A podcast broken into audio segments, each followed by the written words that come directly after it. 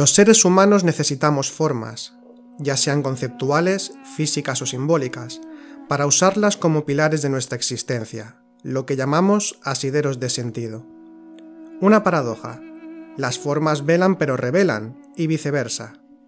El puente une pero separa. El árbol da frutos, pero también sombra. Las filosofías, las religiones y las formas que intentan acercarse al espíritu son mapas, pero no senderos trazados, al decir del taoísmo.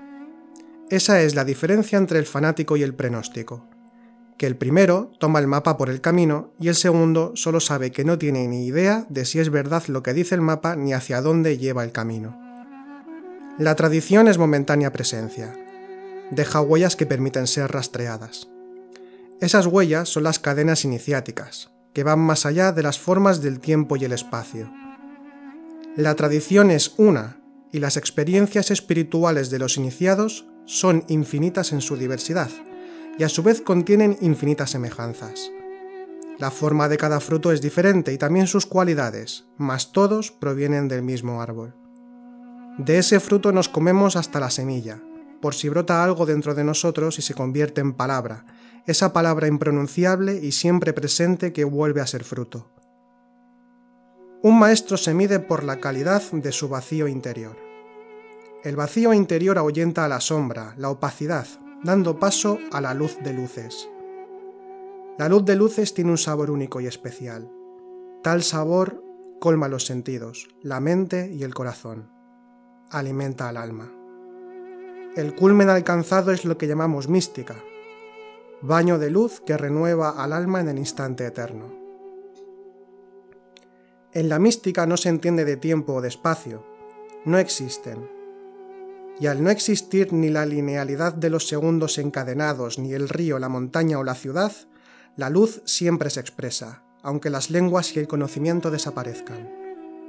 La auténtica belleza radica en que la luz se hace visible, pues perpetuamente brilla, cuando el anhelo de quien clama en el desierto es lo suficientemente elevado.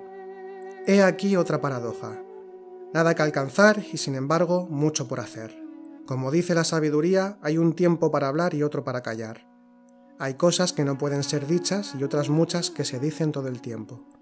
Teofanía y nada, trascendencia e inmanencia, ser y no ser. Mi nombre es Álvaro González. Y mi nombre es Ángeles Soto. Y os damos la bienvenida al programa 100 de Sendero a la Nada, un podcast dedicado a la espiritualidad, al hermetismo, el autoconocimiento, las religiones comparadas y a todos aquellos temas relacionados con el desarrollo espiritual del ser humano.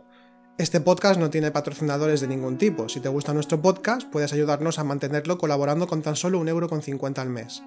Puedes hacerlo clicando en el icono de apoyar. Además, si nos apoyas tendrás acceso a contenidos exclusivos con diversos cursos sobre temas espirituales que iremos publicando. Es una forma de agradeceros el apoyo que nos dais. Aprovechamos para daros las gracias por apoyarnos semana tras semana y de acompañarnos durante estos 100 programas que vamos a celebrar hoy, eh, ya que es un placer para nosotros compartir este, este conocimiento. También podéis seguirnos en redes sociales, en Facebook, Instagram y YouTube como Centro Noesis, donde también publicamos diferentes contenidos. Y también eh, tenéis un podcast anexo que eh, conduce nuestro compañero y amigo Iván Blade, eh, audiolibros en De a Nada, donde podréis escuchar audiolibros muy interesantes sobre estos conocimientos espirituales iniciáticos con los que trabajamos y tocamos en nuestros podcasts. Y dicho esto, pues vamos a comenzar con el, podcast número 100. Y ya que he mencionado a Iván, nos hemos presentado Ángeles y yo, pero también está con nosotros Iván, Iván Blade. ¿Qué tal, Iván? ¿Cómo estás? Hola, muy bien. Hola, buenas, Álvaro. Hola, Ángeles. Pues genial, con muchas ganas de, de hacer este podcast también por lo que representa, ¿no? Pues sí, sí, sí. Ya ves. La verdad es que estamos muy contentos y queríamos compartirlo con nuestros oyentes eh, el haber llegado, después de dos años que llevamos ya de recorrido con este programa, al programa número 100.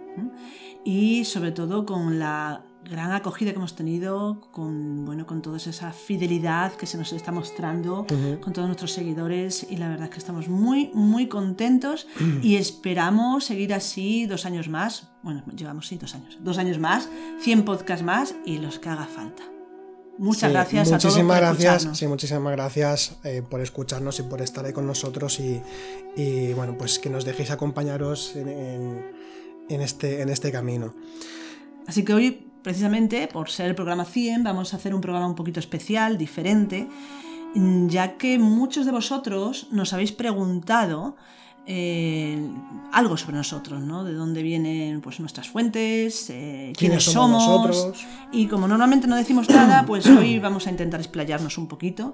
A lo mejor nos pasamos, esperamos que no. y para que nos conozcáis. Y bueno, también hemos, hemos invitado a Iván Bladé, que ya ha colaborado varias veces con nosotros y con el que tenemos una relación muy, muy cercana. Y, y bueno, estamos encantados de, de poder compartir eh, este programa con él. Bienvenido, Iván, de nuevo. Sí, Iván, bienvenido. Además hay que decir que es un locutor fantástico, que os Sí.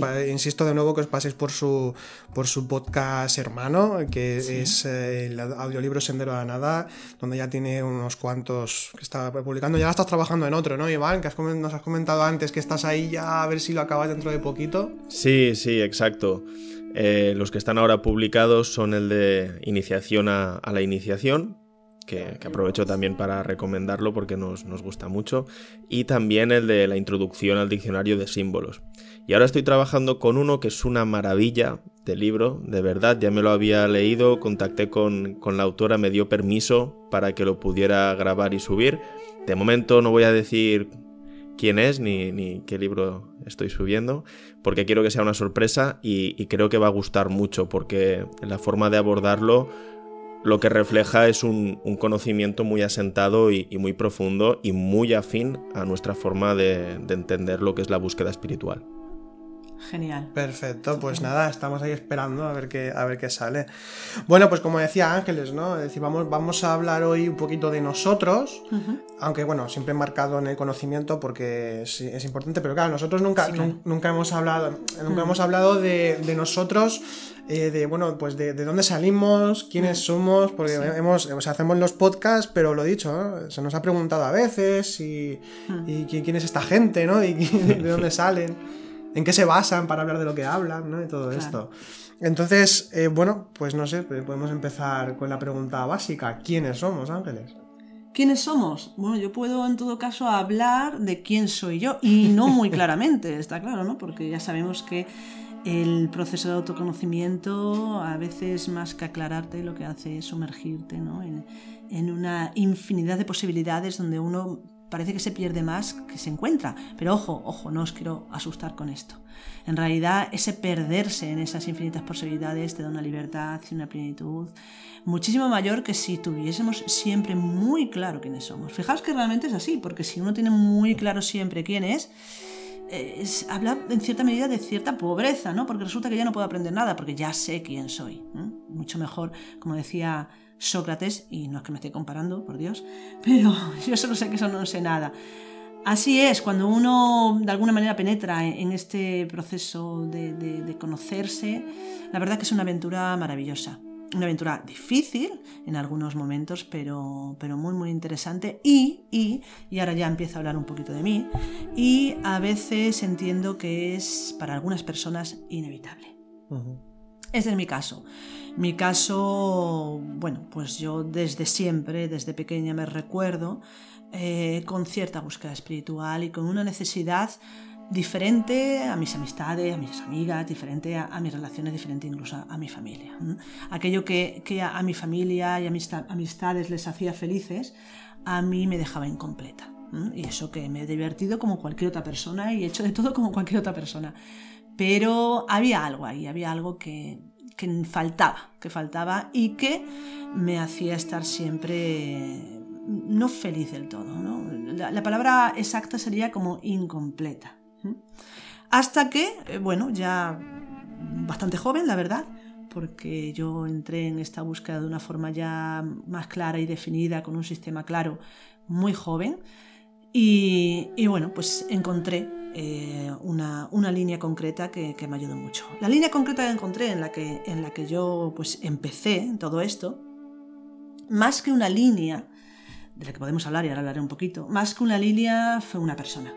¿Mm? Yo tuve un maestro, tuve un, un profesor con el que empecé, además, en mi pueblo, que lo encontré ahí. Yo te digo que fue muy joven, era ya, era ya mm, mayor de edad, pero era joven. Y, y bueno, de alguna manera esta persona me impactó y el conocimiento que él daba, la forma en cómo lo daba, el compromiso que tenía, me, me, llenó tanto, me llenó tanto que en dos años yo ya estaba preparándome para ser profesora como él. O sea, fue realmente un cambio drástico, importantísimo en mi vida. Podemos decir que puede ser la persona más importante en mi vida porque la definió. Yo llevo ya casi 30 años, va a hacer el año que viene, hace 30 años que, desde que empecé, ¿no? estoy hablando de esa fecha en la que empecé.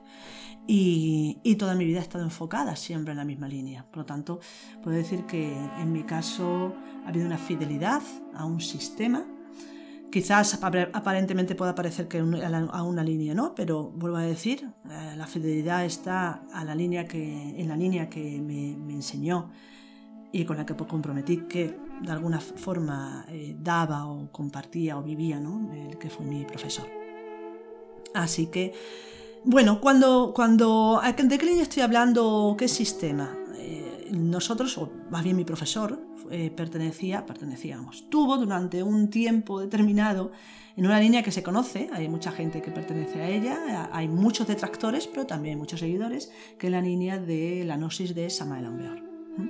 Bien, nosotros estuvimos, mi profesor estuvo un tiempo con él, yo también estuve un tiempo en esta línea, pero la verdad es que podemos decir que éramos como los herejes de, esa línea, porque no cuadrábamos para nada. O sea, su forma de ver todo esto, mm, pues no, era, era completamente diferente, aparte de que él había sido autodidacta desde siempre. Recuerdo que contaba ciertas cosas, no mucho, porque la verdad es que, que ha sido un personaje siempre en muchos sentidos muy enigmático, con sus cosas personales y pues, sabíamos poquísimo, pero lo que sí sabía es que desde pequeño ya tenía experiencia, ya salía en astral, ya tenía pues que no era una persona normal, como podemos decir. Yo sí, ¿ves? Yo no tenía experiencia, yo tenía búsqueda, pero experiencias, estas cosas, a lo largo del tiempo he ido teniendo las mías, es lógico, es normal, con el esfuerzo y el trabajo, pero no lo tenía desde siempre, él sí.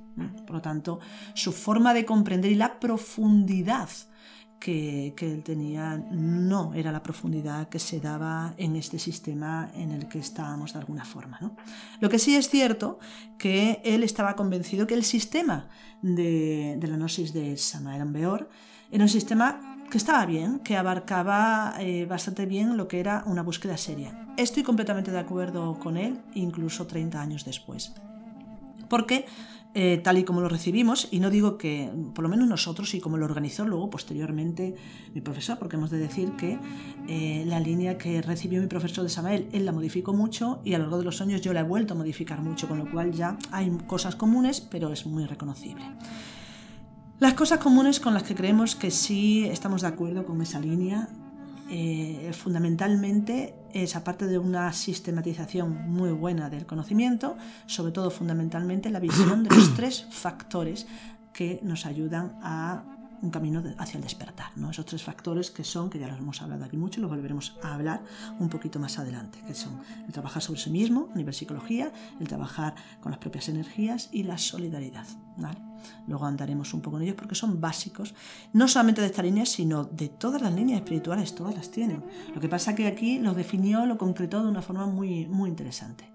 Con el tiempo, tanto mi profesor como yo pues, nos, separamos de, esta línea de, Samael y hace años ya que no, que no seguimos en ello.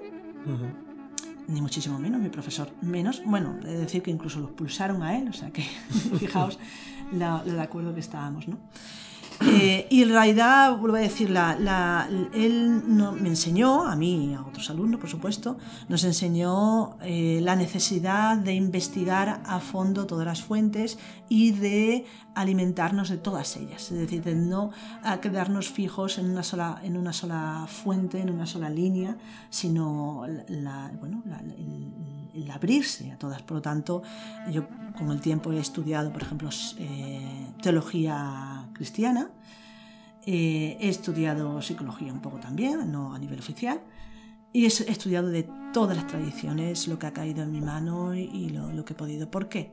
Porque todas las tradiciones nos hablan de un conocimiento esencial y si en ese proceso de aprendizaje nosotros nos cerramos a una línea, a una forma, estamos de alguna manera eh, eh, empobreciéndonos a nivel interno. Pero por otro lado, y es algo también de lo que queremos hablar, también es necesario tener una línea, un sistema de trabajo muy claro y muy definido porque si no nos avanza. Y esto es lo que creemos que nosotros tenemos, vuelvo a decir, es parte herencia de, de la no sé de San pero fundamentalmente es parte de herencia de mi profesor, del que no digo el nombre, porque él no es un personaje público y no tiene ningún interés en, serlo, por lo tanto, pues eh, guardo en el anonimato su, identidad.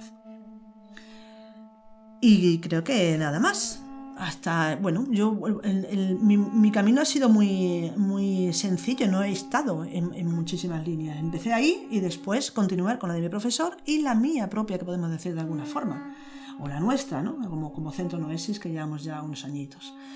Y, esa ha sido la historia. Aquí continuamos y, con todo, con, el mismo anhelo o incluso más con el que se empezó y, con ganas, aunque lógicamente siempre hay altibajos en el camino. Claro, hombre, tantos años además.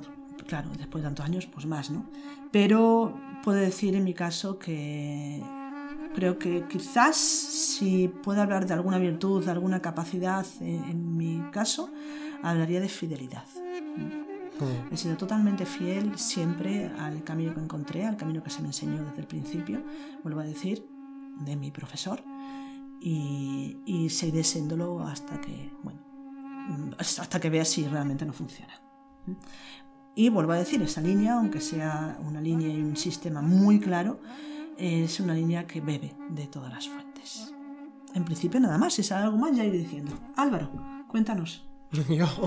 bueno, yo no tengo mucho que contar realmente tampoco, porque bueno, yo llevo como más o menos en total con búsqueda espiritual activa, pues yo creo que, que mm, hay una cosa, es una conversación que hemos tenido, que hemos tenido varias veces, eh, que incluso alguna vez hemos debatido un poco, pero normalmente cuando, cuando se tiene eh, anhelo espiritual, en, líneas generales a veces se, se, cree que es porque hay una gran crisis en la vida que de repente todo se ve como un sinsentido, incluso por algún proceso hasta depresivo, algún proceso de que, un cambio radical en el que uno de repente se sale de, su vida habitual y de, entonces de repente empieza a buscar otra cosa, pero muchas veces hemos comentado en clases y más en privado que, no es así tampoco realmente y, que mm, incluso a veces eso ah, luego se va como descafeinando ese tipo de anhelo, es decir, tienes como una especie de subidón porque te cambia la vida en ese momento por lo que sea, empiezas a buscar, pero luego a lo mejor otra vez caes en la normalidad y te olvidas rápidamente, ¿no? Y esto lo hemos visto, además.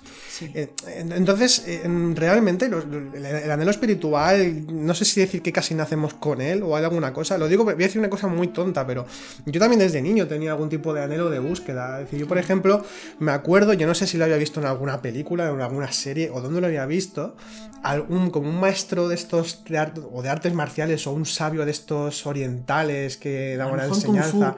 No lo sé, puede ser, no lo sé. En algún sitio, es que no tengo simplemente el recuerdo de, de esa imagen, no sé ni de dónde. Y a mí eso me llamaba muchísimo la atención y yo incluso fantaseaba, te hablo ni, con 10 años, ¿no?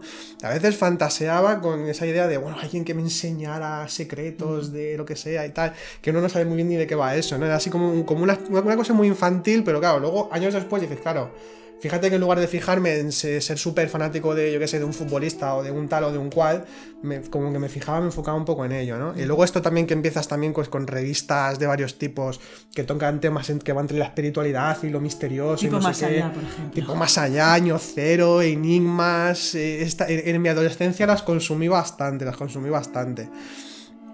Y bueno, llega, bueno, llega un momento en el que a los sobre los 16 o 17 compré un par de libritos también, que uno era del taoísmo, el Wen Zu, que era sobre los textos, eh, textos taoístas del discipulado de Lao Tse aparentemente. Fue mi primer libro así de espiritualidad más serio. Eh, y luego también uno de, meditaciones que tenían que ver con el shivaísmo de Cachemira, que años después he, vuelto otra vez a tocar un poquito el tema y tengo pendiente estudiarlo más. Total, que tenían casi como pequeñas búsquedas y tal, a los 20 empecé con una búsqueda seria, también conocí a, bueno, conocí a una, persona eh, y bueno, pues eh, ya empecé a enfocar mi vida, pero tampoco era mi camino eso. Luego también estuve conociendo algún grupo, estuve tres o cuatro años en un, grupo que también voy a guardar el, el, anonimato, bueno, porque tampoco, o sea, no hace falta, eso da igual. Pero la, cosa es que, bueno, estuve tocando algunas cosas, aprendiendo algunas cosas y tal. Tuvo su utilidad en algunos ámbitos, pero la verdad, hasta, hasta que no fue con, Ángeles que empecé en serio a, conocer este, esta forma de entender la espiritualidad, de trabajarla, eh, porque yo Ángeles la conozco hace ya muchos años, pero bueno, la conocía, pero no había entrado del todo dentro de, dentro de, este conocimiento, aunque hay un momento en mi vida que entro definitivamente, empiezo, me lo tomo en serio, lo estudio, eh, lo, bueno, estoy ahí cada día machacando, estaba cada día en las clases prácticamente y también pues me pasó lo mismo, es decir, eh, empecé, empecé a, a, integrarlo, empecé a vivirlo de una forma más intensa que cualquier otra cosa que haya vivido en mi vida y entonces, eh, pues a partir de ahí ya, bueno, decidí ser profesor y demás, y, bueno, pues aquí estamos, ¿no? haciendo todo esto. Pero tengo que decir que sí, que a mí personalmente, el conocimiento tal y como lo entendemos aquí, como lo vivimos, y, teniendo una comparativa eh, eh, con otras cosas que, he vivido, pues a la hora de comprenderme a mí mismo, de comprender a los demás, de, mi relación con lo espiritual, con el espíritu, mm, pues eh, ha sido, ha sido fue un cambio radical en mi vida, quizá el cambio más importante que ha dado en mi vida, de, entender las cosas de una forma muy diferente. Yo, por ejemplo, he tendido mucho, y aún tengo, tengo mi tendencia, pero de otra manera, tendencia mucho, por ejemplo, a, ser un poco rata de biblioteca. sí. mucha lectura, mucho estudio, mucha reflexión en ese sentido. Eh, y, claro, esto, esto tenía y tiene sus limitaciones, ¿no? Es decir, llegas a un límite y por falta de una sistematización y por falta de una comprensión mayor, porque falta la experiencia espiritual, pues entonces no llegaba mucho más allá, era como dar vueltas y vueltas. Y con el conocimiento con ángeles, pues hubo esa otra parte importantísima, vital, la esencial de hecho, que es la parte más espiritual y de una, y de una sistematización del conocimiento, eh, que ha permitido, bueno, pues que se pueda, que se pueda profundizar de verdad en uno mismo y en, esto, en este misterio del espíritu. Entonces, bueno, pues por ejemplo es eso, el, estudiar de otra manera, de cómo lo encajas dentro de tu propia experiencia, o ese tipo de cosas, ¿no? O sea que en definitiva, pues bueno, aquí estamos también con esto y, bueno, pues eh, ha sido, bueno, fue un, salto importantísimo, eh, el más importante de mi vida realmente, de, estar aquí, de cómo estamos ahora. Iván, ¿qué nos cuentas tú? Sí, bueno, yo tampoco lo tengo muy claro, pero lo que sí que es verdad es que siempre en mí había habido una cierta, pues, insatisfacción normalizada, ¿no? Acerca de, lo que la vida nos ofrecía, de alguna forma, ¿no? Y, y, a veces me dejaba llevar por esa pregunta de, tiene que haber algo más, ¿no? O esa afirmación, más bien dicho, ¿no? Pero ese algo más, ¿qué es? Cómo se alcanza, cómo nos acercamos, ¿no? Hacia eso. Entonces, bueno, en mi caso, pues sí que hubo también una época donde buscaba ese, ese llenado a través de la, de la formación académica. Y pues bueno, al final esto te, te, da hasta donde, hasta donde te da. Y mi tiempo libre sí que es verdad que pues me leía de vez en cuando pues algún librito de Platón o alguna cosa así que, te inspiraba y te hacía conectar con esa realidad interior. Pero bueno, mm, eso tampoco eh, al final a uno le, sirve para mucho en el sentido que no tiene una, sistemática integrada, una, didáctica de trabajo y tampoco puede penetrar en todo el símbolo que, esos textos u otros pues pueden contener. Entonces sí que hay un momento en, en mi vida en que, pues bueno, eh, sin buscarlo, pues a través de una práctica de, meditación, pues tengo una, experiencia que me impacta, pues alcanzo pues un, estado consciente que no había pues eh, alcanzado hasta entonces y a partir de ahí busco respuestas. Y, bueno, después de, no encontrarlas en, algunos sitios, llegué a, aquí al al centro Noesis y ahí pues empecé a entender qué es, qué es lo que me había pasado y, y, bueno, y cómo podía también pues, cómo podía profundizar y, y también repetirlo, ¿por qué no? Entonces, lo interesante, a mí lo que realmente me caló al principio era esa, esa forma que tenemos nosotros de darlo a conocer. ¿Qué quiero decir con esto? Hay una parte importantísima que estabais comentando que tiene que ver con la experiencia Aquí, antes de dar una clase, pues siempre que se puede se hace una meditación, es lo normal. Claro, entonces eh, esto es ejercitar realmente pues el estado de atención consciente, de recuerdo de sí, de autoobservación, es llevar a la práctica lo teórico, que es lo que tristemente pues muchas veces se olvida y todo el conocimiento que vamos adquiriendo pues simplemente lo acumulamos y hay esa tendencia más hacia la, erudición, ¿no? Pero si realmente eso no, no te transforma, no lo integras, realmente de qué te sirve. Ahora todo parece como, como, muy obvio, ¿no? Pero esto es un drama. Esto es un drama porque. porque pues muchas veces hablas con, con, personas que tienen un conocimiento muy, muy elevado a, nivel pues eh, espiritual, de conceptos, formas y tal, pero luego el, tema experiencial pues queda olvidado, pero porque realmente uno no ha tenido la oportunidad de, poder llevar a la par ese trabajo. Así es. Entonces, Sí, bueno, pues simplemente esto, la, importancia tan, tan grande que nosotros pues le damos a la, a la meditación. Pero es importante entender que también se da a la par, ¿no? Que a medida que uno profundiza en las formas, ¿no? A la par, pues también se va dando esa experiencia, ¿no? En, las meditaciones donde uno puede ahondar en su psicología propia y en, y en bueno, en, muchas otras eh, formas de acercarse al espíritu, ¿no?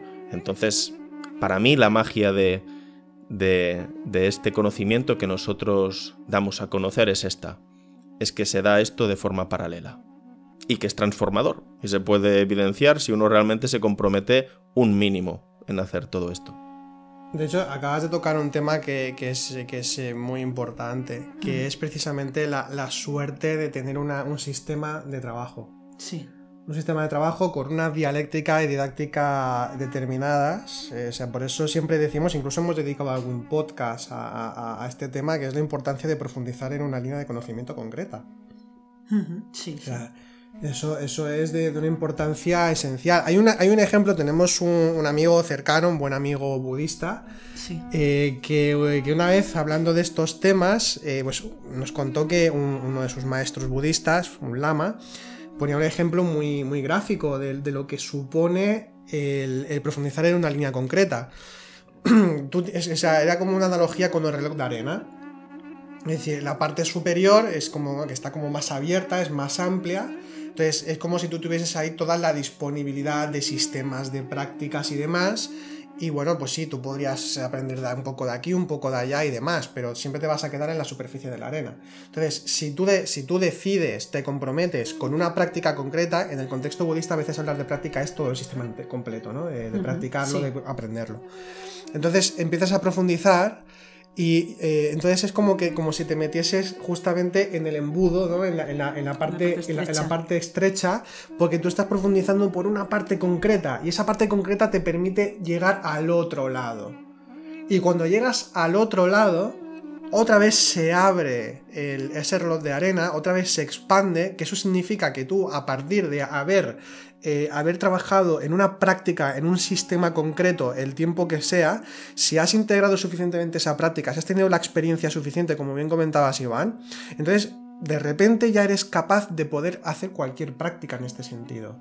Es decir, que puedes, eh, puedes comprender mucho mejor, teniendo ya una base bien sólida, bien asentada, eh, puedes comprender mucho mejor cualquier otra tradición y cualquier otro espiritual, cualquier maestro, cualquier maestra, puedes comprenderlo. De hecho, con este amigo budista precisamente, pues podemos tener conversaciones de, digamos, de tú a tú con mucha normalidad. ¿Por qué? Porque es que eh, si hemos tenido experiencia espiritual, en el fondo de todo nos entendemos. Y esa es la cuestión. Eso, cuando hablamos de tradición, del texto que he leído al principio, por ejemplo, y cuando definimos el tema de la tradición, es que es eso, que más allá de las formas, más allá de, todo, de, toda, de todos los conceptos y todo esto, está la experiencia pura y está el espíritu puro. O sea, las formas nos ayudan, pero... Claro, por eso realmente lo que tú dices, ¿no? Cuando se pasa por esa parte estrecha de ese reloj, lo que se está haciendo es al, acercarse ¿no? a una línea concreta, a una tradición concreta, o a una disciplina o unas prácticas concretas, lo que se está haciendo es desarrollar discernimiento.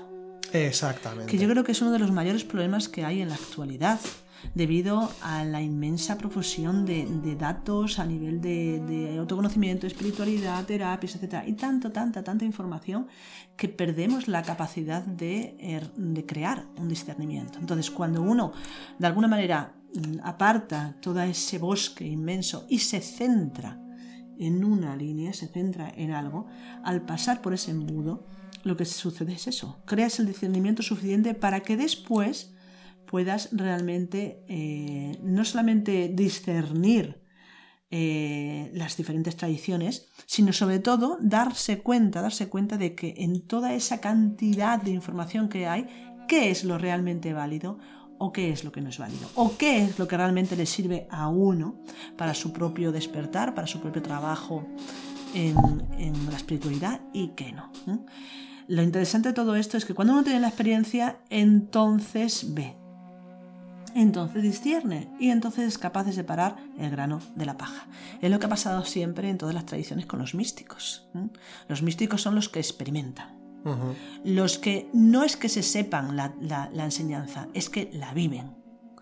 Y cuando la enseñanza se vive, te quedas con lo que realmente te sirve, no con toda la forma y por eso siempre han tenido problemas, porque claro, la forma es el sistema institucionalizado muchas veces que, bueno, que tiene su función, que tiene su, sirve realmente para algo, pero a la hora de la verdad, a nivel de, la propia experiencia en ese ámbito tan, tan luminoso, en esa luz de luces, como tú comentabas en tu texto, eh, las formas sobran pero sobran, pero no se reniega de ellas, porque a través de las formas se nos podemos, podemos allegarnos a esa realidad. Sí, sí, de hecho estaba pensando también que esa analogía con el reloj de arena, que también casa mucho a cuando nosotros hablamos de que el trabajo se da por octavas.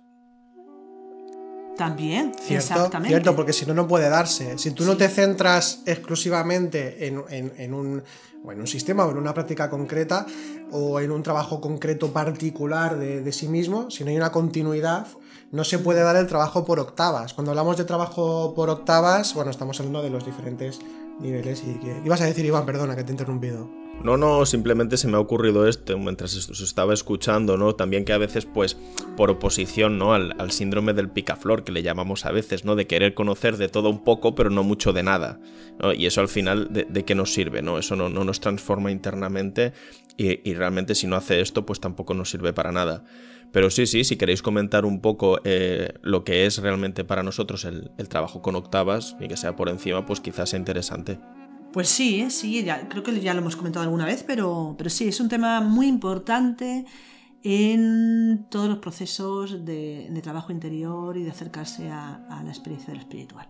Porque cuando eso no se entiende el trabajo por octavas, mm, a veces creemos que o, nos hemos equivocado, o no avanzamos, o estamos fallando y abandonamos, sin darnos cuenta de que realmente es una parte del proceso. ¿Qué sería el trabajo eh, en relación a, a las octavas ¿no? en el camino? Todo se da por octavas.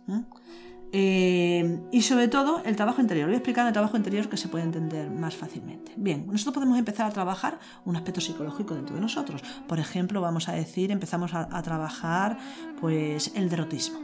Somos una persona que a lo mejor tendemos al derotismo, entonces decidimos trabajarlo. ¿Qué implica trabajar el derotismo? Bueno, la forma en que nosotros trabajamos es eh, observar, atender, observar cómo funciona dentro de nosotros ese, ese derotismo, qué forma de pensar tiene, qué forma de sentir tiene, qué forma de actuar tiene. Y cuando hayamos observado lo suficiente, o un poco, esto va a depender de cada cual, lo llevamos a la meditación donde intentamos pasar a una segunda fase de trabajo que sería la comprensión de lo observado. Cuando nosotros estamos, pues, ¿qué hacemos en ese, en ese momento? Pues en una meditación que tiene sus, sus formas concretas, lo que hacemos es eh, volver a observar con mayor detenimiento sus pensamientos, emociones y actos y llegar, llevarlo a la comprensión. Eso sí, no es una comprensión eh, donde solamente actúa lo, eh, actúe lo intelectual, sino que es una comprensión donde actúa la totalidad de lo que somos, porque quien comprende en nosotros no es la mente, sino que quien comprende es la conciencia. Por lo tanto, esos dos aspectos de la mente de las que hablamos varias veces, es decir, la mente razonativa discursiva nos sirve para hacer estudio de campo, para, eh, comparar, para investigar, para profundizar. Pero llega un momento en que el, papel de la mente razonativa tiene que parar y hay que pasar a esa otra parte que es la mente interior o la mente consciente. Y es ahí donde se produce la comprensión. Esto al principio podemos hacerlo como una práctica así estructurada, pero poco a poco va saliendo de forma natural.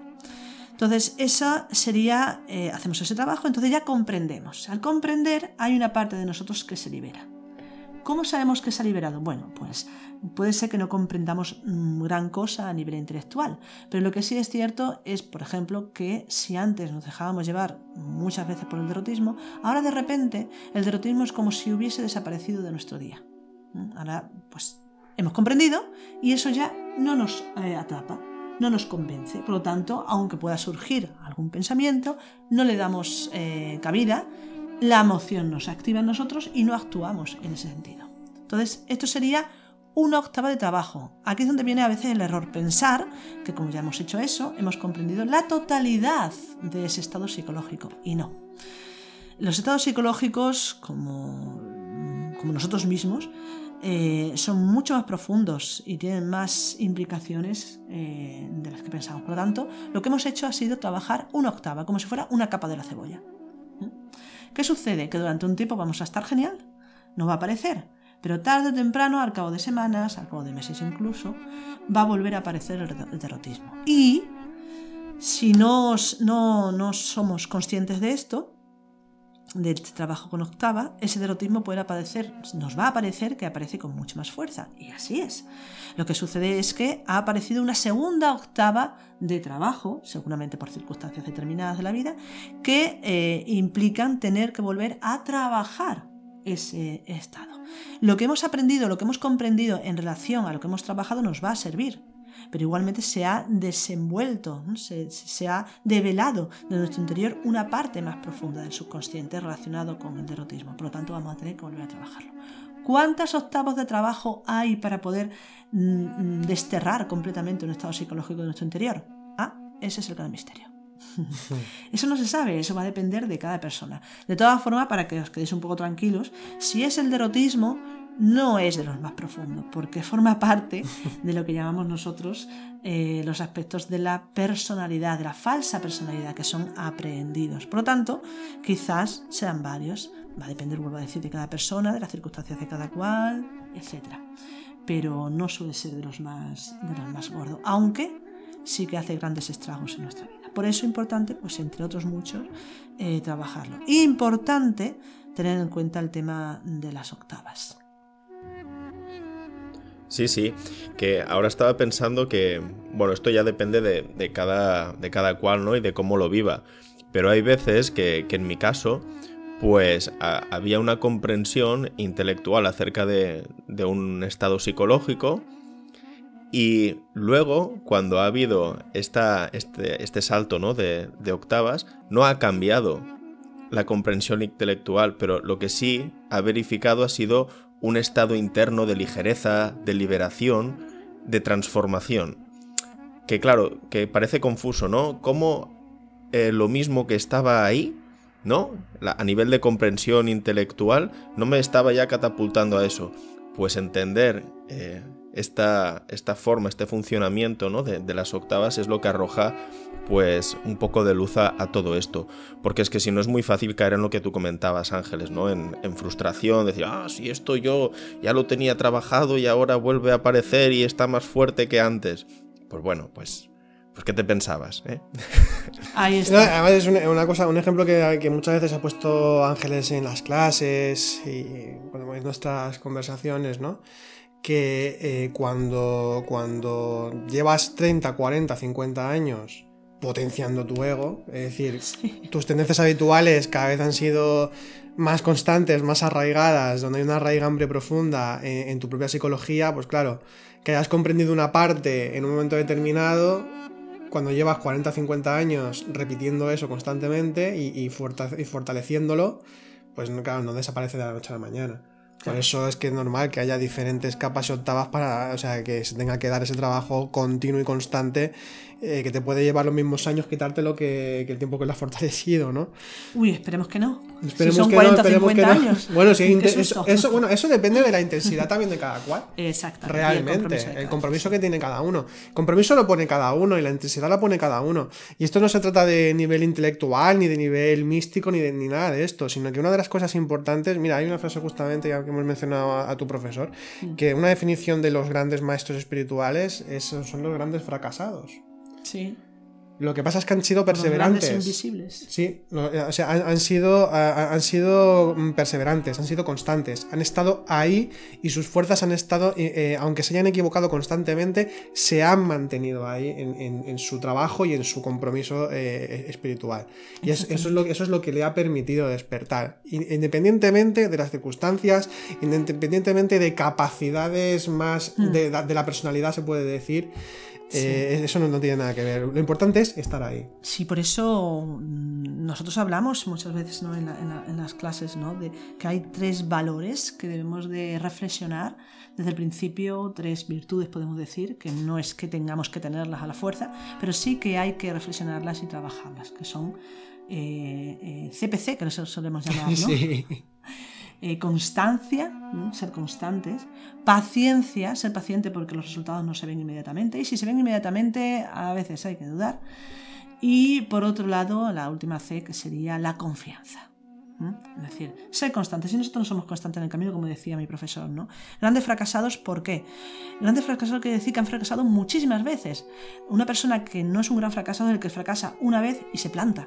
Exactamente. No hay esfuerzo ahí, no hay constancia. Pero aquel que, es constante va a fracasar mil veces, pero mil veces lo va a volver a intentar y alguna vez lo conseguirás, como lo conseguirá, ¿no? Como dicen en la Biblia. En la Biblia, mm, siete mil veces cae el justo, que si es justo se vuelve a levantar. Pues lo mismo. Y luego, por otro lado, la paciencia, porque realmente mm, este camino, como, como decía, es un camino de desdibujarse. Desdibujarse desde la transparencia, ¿no? Porque es así, o sea, y es real, ¿no? Y no es que queramos decir que seamos nadie ni nada, pero la verdad es que uno no sabe nunca qué es lo que sabe hasta que tiene que usarlo. Y eso es de una libertad impresionante. Fijaos el- lo terrible que tendría que ser saber en todo momento lo que uno sabe. Menuda pesadez, ¿no? Pero a todos los niveles. No, eso surge cuando, cuando ya se, sale, y se sabe, o sea, se, se necesita. Y por último, la confianza. Confianza en el ser. No confianza en nosotros, como ya hemos dicho también en algunos podcasts. Nosotros vamos a fallar, vamos a fracasar. ¿En qué tenemos que confiar? En nuestro propio ser interior, en la divinidad, en el sistema también. En el sistema hay que confiar, aunque eso no quiere decir que vayamos hacia ese sistema con los ojos cerrados. No, hay que revisarlo. Hay que revisarlo una y otra vez, ponerlo en duda, pero aún así, aquello que veamos que sí es válido, seguirlo eh, fielmente. Y esas serían esa- esas tres eh, virtudes o valores que sí que tenemos que de alguna manera eh, que, que asentar en nuestro interior porque nos encontramos en un camino que es largo, que define nuestra vida, que la va a definir y que es en sí una forma de vida donde hay que aprender a aplicar estos tres valores entre, entre otros muchos. De hecho, esto es algo también que hemos repetido muchas veces. Bueno, creo que en cada podcast digo que esto lo hemos repetido muchas veces. Ya son 100 programas y siempre digo, siempre digo esto, pero es que es verdad. Eh, esto lo hemos comentado en varias ocasiones. Y es que eh, la- la- lo que nos sucede en la actualidad, no sé si también antiguamente, podemos hablar de nuestros tiempos únicamente, ¿no? Eh, lo que sucede es que mm, la espiritualidad se ha convertido como en una especie de parcela más de la propia vida. Algo más que consumir. Claro, es decir, bueno, pues eh, igual que, te- que tengo afinidad con el grupo con el que me voy a dar una vuelta, yo qué sé, en moto, o con el que me voy a hacer deporte, o con el que me voy a, no sé, a hacer cualquier actividad que me guste en general, eh, que ese es un ratito, un ratito que, en el que estoy. Y del mismo modo también que estoy en mi trabajo y en mi familia, que son diferentes parcelas de mi vida que componen lo que es mi vida mundana, mi vida terrenal, Mm. eh, es como que, bueno, el ratito este de, yo qué sé, de asistir a una clase o de escuchar este podcast o de meditar un ratito. Y como que eso se queda ahí. Y este es, este es el gran error de concepción eh, que, se tiene con la espiritualidad. La espiritualidad tiene que ser las 24 horas. ¿Por qué? Porque realmente cuando se tiene la experiencia del espíritu te das cuenta, comprendes, participas conscientemente de que todo es espíritu realmente. Y por tanto tu vida se, eh, se marca en lo espiritual y se vive en lo mundano a través de lo espiritual. Porque a veces también se ha comentado esto de, bueno, para ser espiritual es que hay que marcharse o hay que estar alejado o irse del mundo, que es que, que, esto se habla y se sigue hablando todavía y eso es una comprensión muy errónea de lo que es lo espiritual. No quiere decir que sea erróneo marcharse, eso es una decisión de, según los anhelos y necesidades de cada cual, no es que esté ni bien ni mal. Lo que quiero decir es que ya que los, que decidimos pues no alejarnos del mundo o que seguimos viviendo en él, eh, en sociedad y demás, mm, todo verlo desde una perspectiva espiritual.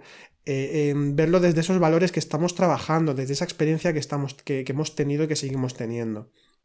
Entonces es un cambio de percepción total. A veces cuando se hace este tipo de, este tipo de, preguntas, ¿no? De para qué sirve este conocimiento, em, para, hacia, hacia dónde va o, qué me aporta y demás, eh, generalmente en una sociedad como la que estamos ahora es como, bueno, buscar un poco de bienestar, buscar un poco de, buscar un poco de comprensión de mí mismo, de ser feliz, de estar más pleno y tal, pero la verdad, eso es algo muy superficial cuando estamos hablando de la vida en el espíritu. Yo ahora estaba acordándome de una frase del profesor de, Ángeles que comentaba algo así como eh, a la totalidad solo se va totalmente. Exactamente. Por oposición, ¿no? Eh, parcialmente lo que vamos es a la parcialidad. Sí, ahí está. Sí, y, ahí estamos, ¿no? Ahí estamos. pero con lo que, lo decías tú, ¿no? Que eh, el, ejercicio de la, atención consciente, que es el, gran eh, este capital ¿no? que tenemos, según dice también pues Muraviev, pues claro, realmente que excluye, no, no, excluye nada. Lo que puede excluir es, nuestra capacidad de poder atender, ¿no? Y precisamente por, por esa dispersión también, pues que quizá en, nuestros tiempos esté más, más potenciada que, que en otros. Pero al final, mira, ahora me acuerdo también de que hubo dos podcasts que gustaron mucho, porque eh, uno de ellos era las paradojas, ¿no? En la vida espiritual, que, bueno, desarrolláis unas cuantas de ellas, y, luego también había el de eh, cómo espiritualizar la vida, ¿no? Que también gustó muchísimo. Entonces, eh, acordar a los siguientes que están allí disponibles y si quieren escucharlos, pues también esos pues ofrecen una, bueno, nuestra visión y, creemos que, pues bueno, pues pueden, pueden ayudar a poder entender un poco mejor todo esto, ¿no? Pues sí. Bueno, de hecho, en el podcast de cómo espiritualizar la vida estuvimos tocando fundamentalmente de actos muy cotidianos, como puede ser desde el comer al caminar o en las relaciones con los demás, desde diferentes momentos, el habla a la hora de relacionarnos, cómo, cómo utilizar el lenguaje o de qué manera de qué manera relacionarnos, pues dimos, no sé si fueron como unos ocho pasos más o menos, o alguno más, no recuerdo 100%, eh, pero estuvimos tocando una serie de puntos que tienen que ver con, la vida cotidiana absolutamente y de cómo se puede espiritualizar esa vida cotidiana a través de actos concretos y sencillos. Porque uno de los errores también que hay en este camino es la, la falsa idea de la grandilocuencia o la, la gran eh, las grandes experiencias, las grandes místicas eh, que hay que experimentar para, porque ese es el auténtico despertar. No, eso no es, eso no es, eh, eso puede ser una parte de la espiritualidad, pero no necesariamente. esto muchas veces es más bien una especie de subidón de adrenalina, se experimenta de esa forma, quiero decir, cuando se malentiende, cuando, hace cuando carecemos de un sistema de trabajo, son como, es que fue una experiencia alucinante la que tuve con no sé qué meditación, por ejemplo. Vale, sí, la pregunta es, ¿de qué te ha servido? Ahí está. ¿Te ha servido para estar un ratito a gusto? Para Vale, muy bien, pero luego esto se te va a ir porque no continúas con ello. O sea, que, cae en agua de borraja, ¿no? Que no tiene ninguna, ninguna utilidad. Bueno, hemos estado hablando de, muchas cosas, pero eh, realmente lo, lo, que no han escuchado tampoco nunca nuestros oyentes es los motivos, ¿no? Que a nosotros nos conducen a, realizar este podcast, ¿no? Que empezamos hace, hace dos años y que, pues bueno, este es el número 100, ¿no? Entonces, ¿podríamos comentar un poco cuáles, cuáles han sido, ¿no? Esas motivaciones para realizar el, podcast? Pues eh, hay varias razones de, por qué, de por qué eh, hacemos este podcast. Aunque fundamentalmente se puede, se puede reducir a, una en concreto, para, para mí personalmente, y es eh, el, que, el poder aportar eh, este conocimiento que tanto nos, nos, sirve y nos sigue sirviendo, eh, y nos ha servido en el pasado, el poder, el poder aportarlo, el poder hacerlo pues, un poquito más público para el que le pueda servir y luego también, por otro lado, el, poder, el poder hablar de ello desde la propia experiencia. No porque hayamos leído unos cuantos libros o, hayamos escuchado a unas cuantas personas hablar de ello y entonces nos hacemos una idea de, de, qué va esto de la, de, la, espiritualidad y entonces hablar a partir de ahí. Sino que bueno, hay una experiencia y un bagaje detrás, como ya hemos estado comentando, entonces era pues compartir esto, ¿no? Compartirlo desde dentro, de cómo lo experimentamos, de cómo lo vivimos y tocando pues estos temas en base a esa propia experiencia y al conocimiento que nosotros trabajamos. Entonces considerábamos que bueno, que podíamos decir algo que pudiera aportar a, la gente pues lo que, lo que, bueno, a cada cual a lo que le llegase más, que fuese más afín. Bueno, y en mi caso ha sido un salto lógico, vamos a decirlo así. Yo llevo, Álvaro también lo ha comentado, pero yo llevo muchos años, 25 años, dando cursos, dando este conocimiento, haciendo cursos y bueno, por diversos lugares, ¿no? Entonces simplemente ha sido una adaptación a los tiempos. También. Una adaptación a los tiempos donde ahora todo se hace pues eh, online y, bueno, era algo que estaba pendiente de hacer a través de páginas web o a través de otras formas, ¿no? Eh, desde hace tiempo y mira, encontramos el formato que, nos gustó y que es donde más, bueno, donde más está funcionando aquí en Evox.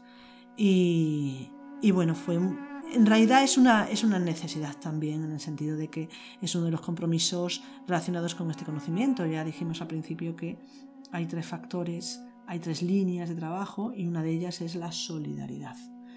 El dar al otro, el compartir. Y yo desde que encontré esto, me acuerdo que cuando era joven y encontré este camino, se lo contaba a todo el mundo. Eso sí, era una pesada, porque no, no cribaba de ninguna forma, pero, pero sí, sí, es, para mí es una buena nueva.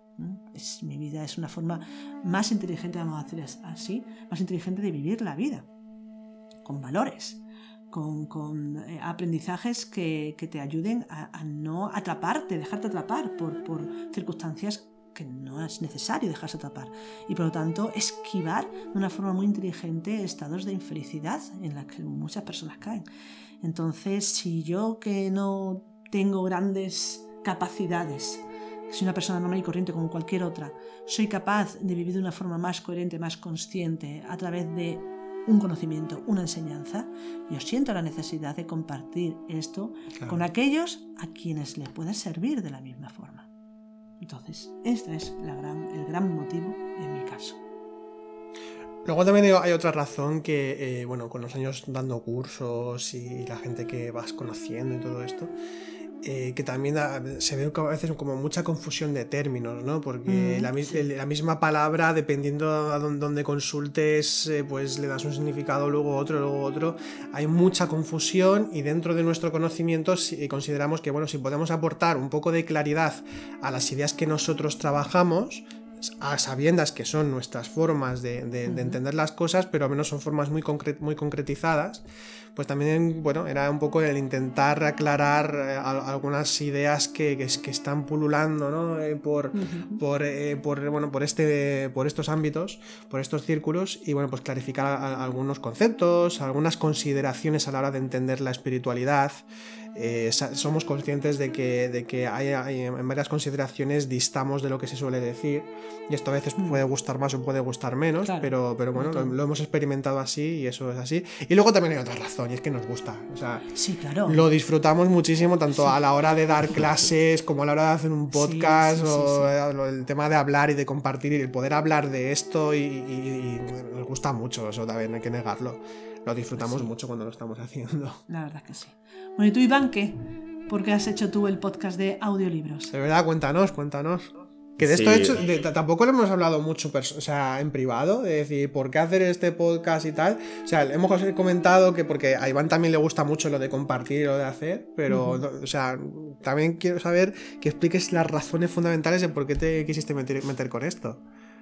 Bueno, pues eh, una de las cosas fue también entender que Claro, eh, antes estábamos pues viviendo en una misma ciudad, nos veíamos a menudo, ¿no? Compartíamos de una forma mucho más eh, directa, ¿no? O presencial, decirlo así mejor, ¿no? El, conocimiento. Entonces yo tenía claro también que, el hecho de que vosotros pues eh, decidierais iros, ¿no? De, de, Tarragona, que es donde, donde estábamos antes, pues también implicaba tomar pues ciertas decisiones, ¿no? Porque pues al final uno si se va comprometiendo con esto, pues va surgiendo cada vez más, ¿no? La, necesidad de darlo a conocer. Y el formato de, de, los audiolibros, pues bueno, yo creo que, que claro, muchas veces estuvimos hablando de que hay libros muy muy buenos o que nosotros consideramos pues que, que lo son, ¿no? y que por ejemplo están descatalogados o que cuestan muchísimo de encontrar o que pues bueno pues eh, tuvieron en su momento pues su importancia y, ahora pues ya, ya no la tienen entonces para darle valor a ese gran esfuerzo de, de, esas personas que los escribieron que al final pues es una obra de vida no y ahora pues que con, el canal de podcast esto eh, tiene un, alcance, igual va a sonar muy bestia esto, pero tiene un alcance mundial. O sea, tú subes un audiolibro y ahí está disponible para el mundo. O sea, es que es impresionante. Es que es real, es, genial, es genial. Es impresionante. Entonces, pues bueno, pues revisando un poco esto, dije, bueno, pues, usted, pues te animas, ¿no? Y, poco a poco, a medida que vayas pues eh, pudiendo, pues vas, vas grabando y vas, y vas haciendo. Es verdad que estos motivos son los que me llevan a hacer pues un poco este podcast, pero las colaboraciones iniciales que hice con, con vosotros en el canal de Sendero a la Nada, pues realmente yo lo que creía era que era una oportunidad muy buena para mí para profundizar.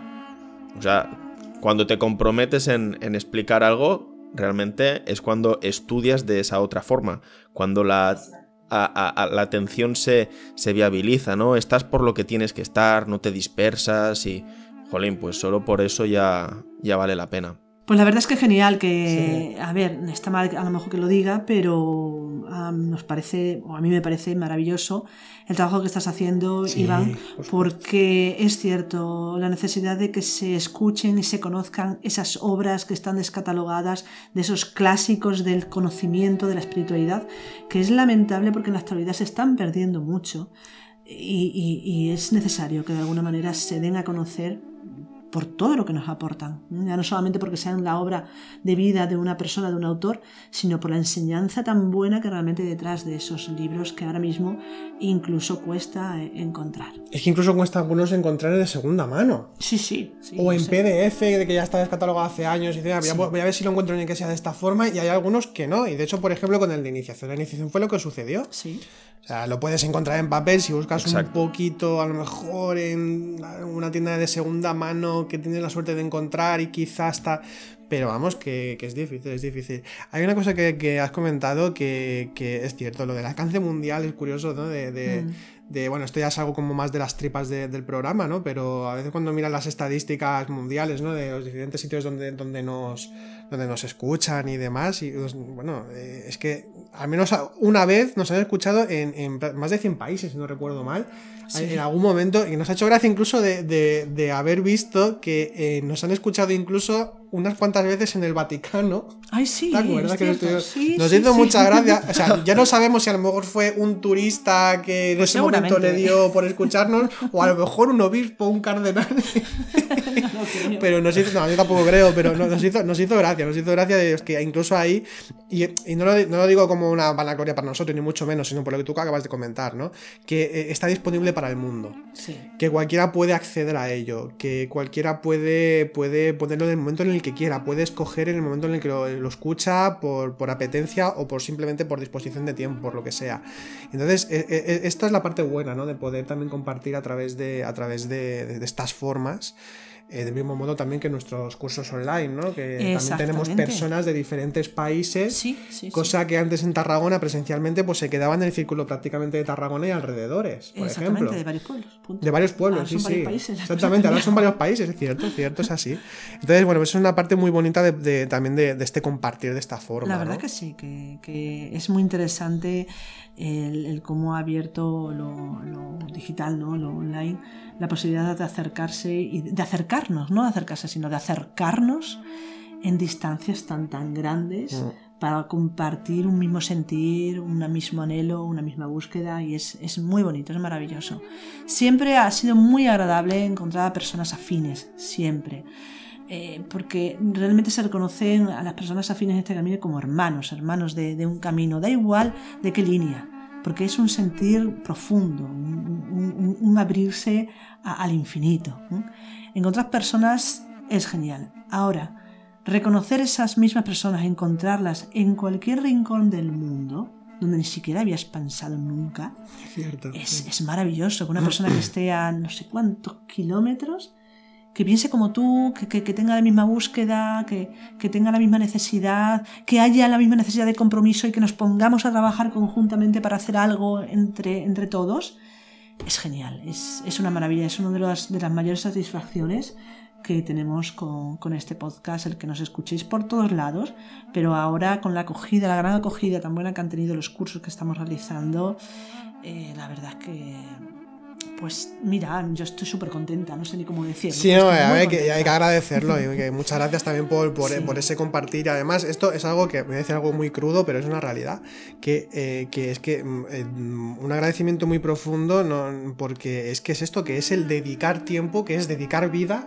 Al compartir con nosotros. Eh, ta- tanto ya sea a nivel de cursos como a nivel de escucharnos en este preciso momento. Decir, eso es un tiempo que estás invirtiendo en escucharnos. Entonces, pues Mm. muchísimas gracias por haber escogido ese tiempo de tu vida, de, de- de ese momento de tu vida, de, de querer compartirlo con nosotros, ya sea escuchándonos o hablándonos o, o compartiendo de la forma en que sea, porque, porque es bello eso, es decir, no, es que, es que Es muy bello. El poder compartir de esa manera y siendo consciente, ¿no? Es que bueno, es que es un tiempo que yo estoy invirtiendo aquí, una atención, una, una vida, una. Lo estoy, lo estoy viviendo de esta forma, pues eso es muy bonito en general. o sea. Pero además hay una cosa, ¿no? Ahora está muy de moda utilizar la palabra comunidad, crear comunidad en relación a las redes sociales. Pero yo creo que, que- que sí, que, que- que es muy interesante el tema, pero, pero sobre todo cuando hay ese feedback, ¿no? En los podcasts, pues claro, los que nos escucháis, pues quizás no tanto, pero como recibimos también tantos comentarios y Correos, y, correos y, mm. solemos pues contestar siempre, creo. sí, sí, Eh, Pues la verdad eso es- nos llena mucha felicidad. Sobre todo, vuelvo a decir, porque ya no es porque nos escuchéis a nosotros, esto es lo de menos, nosotros somos el factor menos importante, sino porque realmente se tenga búsqueda hacia un conocimiento que es tan bonito, que es tan importante para la vida. Y, y sobre todo en relación a eso de crear comunidad, cuando hablamos, cuando nos comunicamos, con los cursos, con los comentarios, con el escuchar también eh, se crea la posibilidad de eh, crear no una comunidad, no una comunidad, sino la posibilidad de crear un hermanamiento. Un hermanamiento a nivel profundo. Ah, Eso no es cualquier cosa, claro. Estamos hablando ya de palabras mayores dentro de lo que es el compromiso espiritual. ¿Qué sería un hermanamiento? Sería ya ese, ese compromiso en una misma línea, eh, en, en trabajar conjuntamente, en ayudarnos conjuntamente, que es lo que se suele dar en las tradiciones. Y esto se puede dar igualmente aunque estemos cada uno en un rincón del mundo. Y a mí esto pues me parece muy bonito porque ahora se está, se está, se está dando a raíz de los cursos, se está dando y, y es genial. Y el resultado de todo eso, que es un alimento para todos, pues luego compartimos con, con todos los demás. Y bueno. Es que esto también es, una, es una- algo que, que es lo, lo bonito de poder compartir este conocimiento, ¿no? De, y de, y de, bueno, pues eso, ¿no? De compartirlo en grupo, en comunidad. Eh, porque ya no es únicamente los que dan una clase o los que hacen el podcast, sino que eh, la, la sinergia que se recrea entre cualquier grupo, no nosotros en general, la sinergia, por Mm. eso siempre han existido esas comunidades en toda la tradición. O Exactamente. sea, desde los cultos mistéricos pasando por, y por eso la necesidad un de, ashram o lo que... de sí, sí. sí.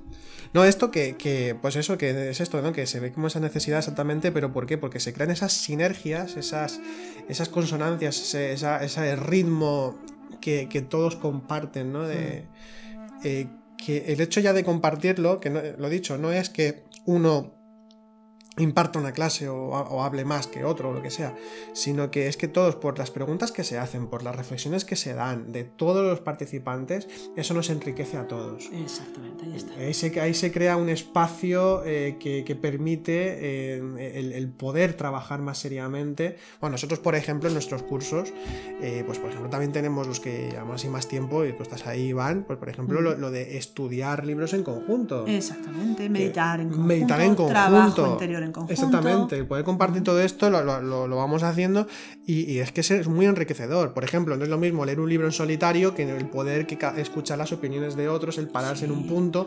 No, No, es lo, es no es lo mismo hacer una autorreflexión de un estado psicológico que compartirlo, ojo, no como terapia, sino como No, un compartir en el que cada cual puede dar su punto de vista y entonces de esta forma pues se puede entender pues todo este tipo de cosas, ¿no? Parece que estamos aquí vendiendo todo lo que hacemos, ¿eh? Pero... Sí, claro, pues sí, lo estamos viendo. Sí, no, pero que, al fondo de todo, sí, también lo estamos estamos. Pero el fondo de todo lo que, lo que, lo que, a lo que quiero ir, o queremos ir, Ángeles también va por ahí, es que el hecho del compartir. El hecho del, del, poder encontrar a personas afines con mm. esas inquietudes espirituales. A veces hay personas que en este sentido están muy solas. Porque por sus circunstancias personales no han encontrado, eh, pues, o no, conocen o no pueden, eh, conocen personas eh, cercanas con las que poder compartir esto, porque esto sucede. el, el espiritual no lo tiene todo el mundo. Pues bueno, siempre que pueda haber un lugar o pueda haber un espacio en el que se pueda compartir todo esto, pues es bello, está, está muy bien. Y esta es la razón de por qué hacemos los podcasts, eh, para abrirlo mm. más al mundo y también porque hacemos los cursos online y, demás. De hecho, quería hacer una, aportación que es de hace nada, eh, que, me, lo, me, lo, compartió una, una, amiga con la que tengo un, vínculo especial, que es en, en, el sentido de la palabra compañeros, ¿no? que etimológicamente tiene, tiene que ver con compartir el pan. Para nosotros el pan es el alimento espiritual. Ah, Entonces, para poner un poco la guinda ¿no? en todo lo que estamos hablando, pues y, y, también que esto que esta oportunidad que tenemos ahora que es esto muy muy extremadamente reciente a nivel histórico no el hecho de poder darnos a conocer de esta forma me refiero no el, el que te puedan escuchar en cualquier parte del mundo que te puedan pues eh, compartir sus opiniones acerca de sus formas de entender el conocimiento. Esto es algo que, realmente es de hace nada, es, algo muy, muy, muy reciente. Entonces hay que adaptarse. Exactamente, hay que adaptarse. Y bueno, estamos, estamos en ello. Mira, hay, el tema que íbamos a tocar, que antes lo he dicho Ángeles, que íbamos a comentar un poco el tema de, de los tres factores de nuestras tres líneas de trabajo. Si te mm. parece que lo toquemos ahora un poco y también, bueno, lo que es el, conocimiento, cómo, cómo lo, vivimos o cómo las, sobre todo las tres líneas, ¿no? Para ver esa, hmm. esa base. Sí, eh, bueno, estas tres líneas que vuelvo a decir existen en todas las tradiciones que realmente lo sean. De hecho, yo suelo decir que si realmente quieres saber si una tradición espiritual, por muy antigua o moderna que sea, tiene realmente validez para llevarte a un trabajo serio, un trabajo de transformación real, tiene que trabajar en estas tres líneas. Si falta alguna de ellas, hay algo que falta, por supuesto, y ya no tiene, no es un camino completo. ¿Cuáles serían estas tres líneas? Pues la primera es el trabajo sobre uno mismo, el conocimiento de la propia psicología, es decir, el autoconocimiento, donde se conoce, pues se intenta conocer todos los, diferentes aspectos de nuestra psiquis, desde lo que es la propia conciencia, la propia chispa divina emanada de la divinidad, podemos decirlo así. Y por otro lado también el conocimiento de esos otros aspectos que llamamos egos o agregados psicológicos y la personalidad. Y además de eso, saber cómo se manifiestan y eh, eh, adquirir herramientas para poder trabajar con ellas, como pueden ser las fundamentales, que son la atención consciente, el recuerdo de sí, la autoobservación y la meditación. Cuatro herramientas fundamentales para realmente avanzar en ese proceso de autoconocimiento. Eso sí, la atención consciente es eh, la clave fundamental y el recuerdo de sí. Que si quieres tú comentas un poco sobre esto.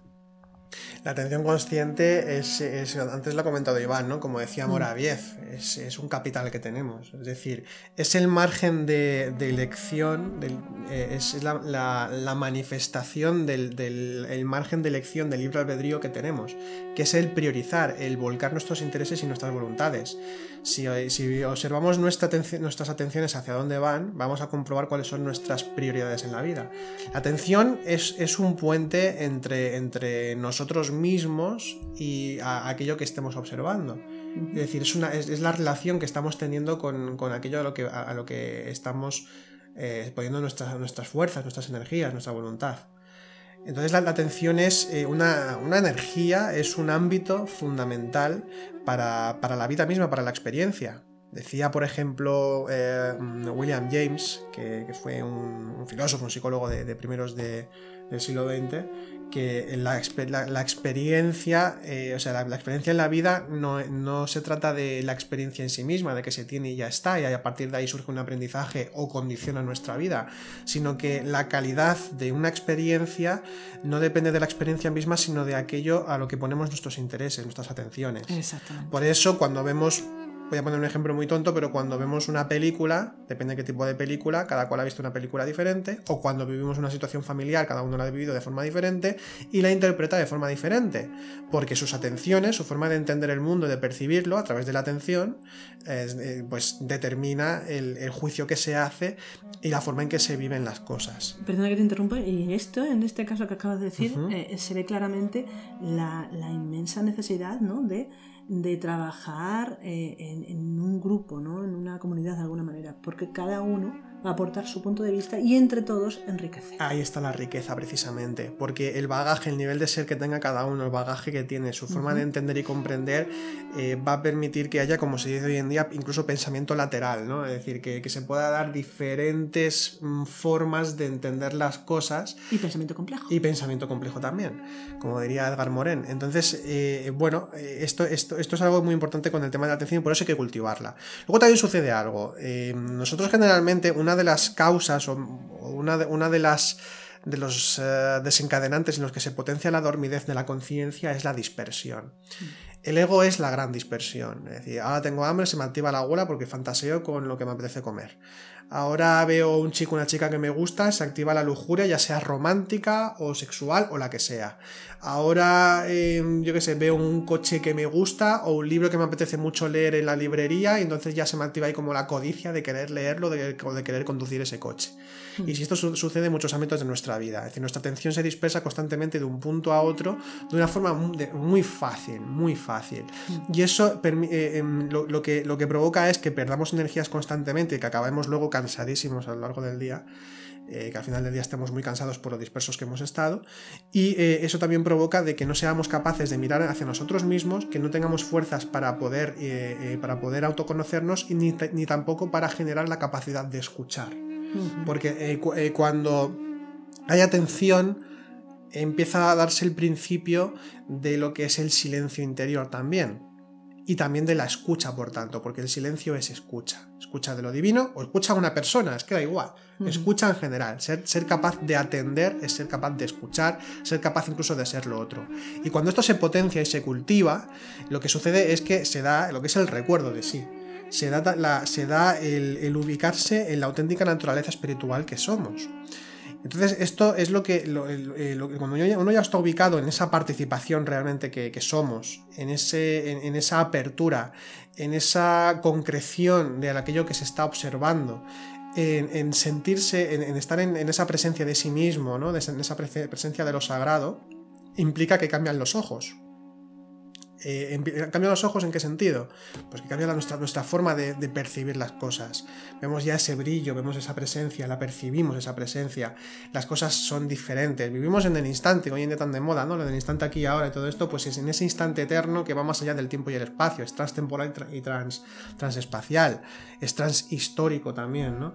Eh, va más allá de todas esas consideraciones más mundanas. Entonces, en el recuerdo de sí nos ubicamos en lo eterno. Y al ubicarnos en lo eterno, pues se puede dar la vivencia espiritual más pura. Pero todo empieza por la atención. Todo empieza por la atención. Pues ahora que estabais comentando todo esto, también se me ocurre que con, con el tema de la atención consciente, recuerdo de sí y autoobservación, ¿no? Que lo que al final se acaba dando es, es una no identificación con todos estos pensamientos que provienen en mayor medida del ego, ¿no? Eh, entonces, pues gracias a esto uno puede darse cuenta de muchas cosas, porque cuando está identificado, ahí no hay separación alguna y entonces uno no, no puede ver, eh, no puede distinguirse de, todo ese torrente de pensamientos y ubicarse en su naturaleza real, naturaleza espiritual. Entonces, bueno, pues que de alguna forma, pues se da de una forma simultánea. De hecho, tú, Álvaro, Tienes el, libro de, la atención consciente, ¿no? De la vida mundana, la experiencia espiritual. También está el número tercero de la revista que, que, fue, bueno, que a mí me gustó muchísimo, donde también se abordan todas estas cuestiones, ¿no? Sí, eh, bueno, en este, en este librito muy, muy breve, muy breve, lo, podéis, bueno, os dejo luego el enlace también ahí en la, en la, descripción por si os interesa. Es un libro breve en el que hablo de, fundamentalmente de la, de la naturaleza de la atención consciente y su relación que tiene con nuestra propia espiritualidad como una base fundamental, ¿no? Para poder, para poder trabajar internamente. Y en la revista, bueno, pues tenemos algunos, mm, algunos artículos, eh, pues, las paradojas espirituales hay, hay, por ejemplo, uno, hay, bueno, y, y de diferentes ámbitos también del símbolo y bueno, sobre, sobre el trabajo interior también hay algunos aspectos psicológicos que tocamos ahí. Tres, tres tomos de la revista, ¿no? De Sendero a la Nada. Bueno, pero se refería al tercer número, me parece que ha comentado. Pero sí, tenemos tres, tres números, pero bueno, la verdad, el tercer número hasta ahora es el mejor. Y bueno, estamos buscando también el momento de poder hacer un cuarto, pero bueno, eh, estamos ahora con tantas cosas que lo tenemos ahí como, como algo y, luego, em, eh, no hay que olvidar que también Ángeles, ya de paso que hablamos de libros, es que la verdad, siempre nos, no siempre nos olvidamos de recomendar nuestros libros. Cierto, cierto. como, como, como, bueno, como personas de marketing no, valdríamos mucho, me parece. Es que Ángeles ah, eh, también escribió un libro interesantísimo y bueno, que lo diga yo no tiene valor, pero, pero em, es interesantísimo porque sistematiza eh, lo que es la, la, interpretación y la vivencia con los sueños, ¿no? La interpretación simbólica, psicológica y demás. Es un libro que se titula Los sueños, las tres claves maestras. Y en este libro, de forma sistemática, Ángeles va tocando los, diferentes, los diferentes métodos de interpretación espiritual con, con, con los sueños, eh, formas para aprender a recordar los sueños por si nos cuesta recordar. En definitiva, lo que tiene que ver todo con el yoga de los sueños, que por cierto voy a hablar también de otros libros. Sí, luego, luego tocaremos un poco el tema también. Claro que es un tema que para nosotros pues es importante porque es que al fin y al cabo, si pasamos una tercera o una cuarta parte de nuestra vida durmiendo, pues vale la pena no centrarse un poco con, con el trabajo que puede uno hacerse cuando, cuando duerme, cuando, cuando, bueno, cuando se despierta también al acordarse, en el ejercicio también de la interpretación. Entonces, pues claro, esto es un mundo.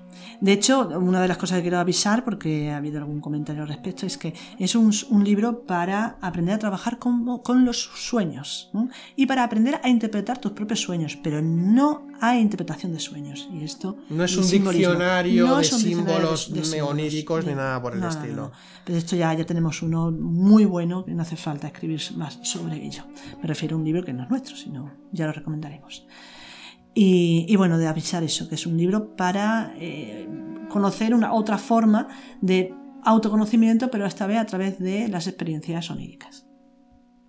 Bien, y por otro lado, por otro lado, pues seguimos hablando de, los tres factores. Habíamos hablado del primero, que es el trabajo el autoconocimiento, y el segundo sería el trabajo con las propias energías, que implica la necesidad también de conocer cómo funcionan eh, nuestra anatomía más energética, física por un lado, pero sobre todo también energética, ya que es importante en este camino porque se nos habla en todas las tradiciones de las capacidades ocultas que hay en, esa, en ese cuerpo energético, en esa, en esa dimensión energética que tenemos, y además está muy, muy relacionado con el despertar de ciertas percepciones. Por lo tanto, ambos, ambos factores se unen, es decir, nosotros trabajamos con el primer factor que sería el autoconocimiento, el, el, desentrañar eh, cómo es nuestra psicología, comprender nuestra psicología con herramientas, etc.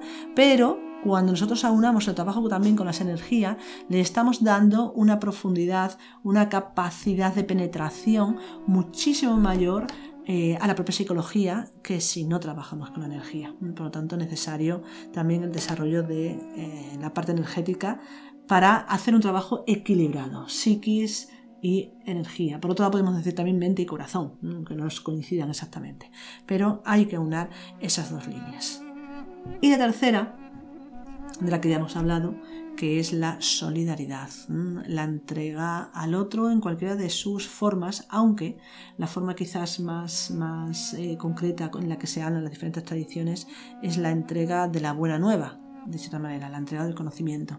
Si a ti un conocimiento te vale para estar mejor, compártelo a aquellos que también lo necesitan. Entonces, ese es eh, el, el tercer factor. También el darse cuenta de que el tercer factor se llama tercer factor, esto es una herencia de, la gnosis de Samael, es la solidaridad.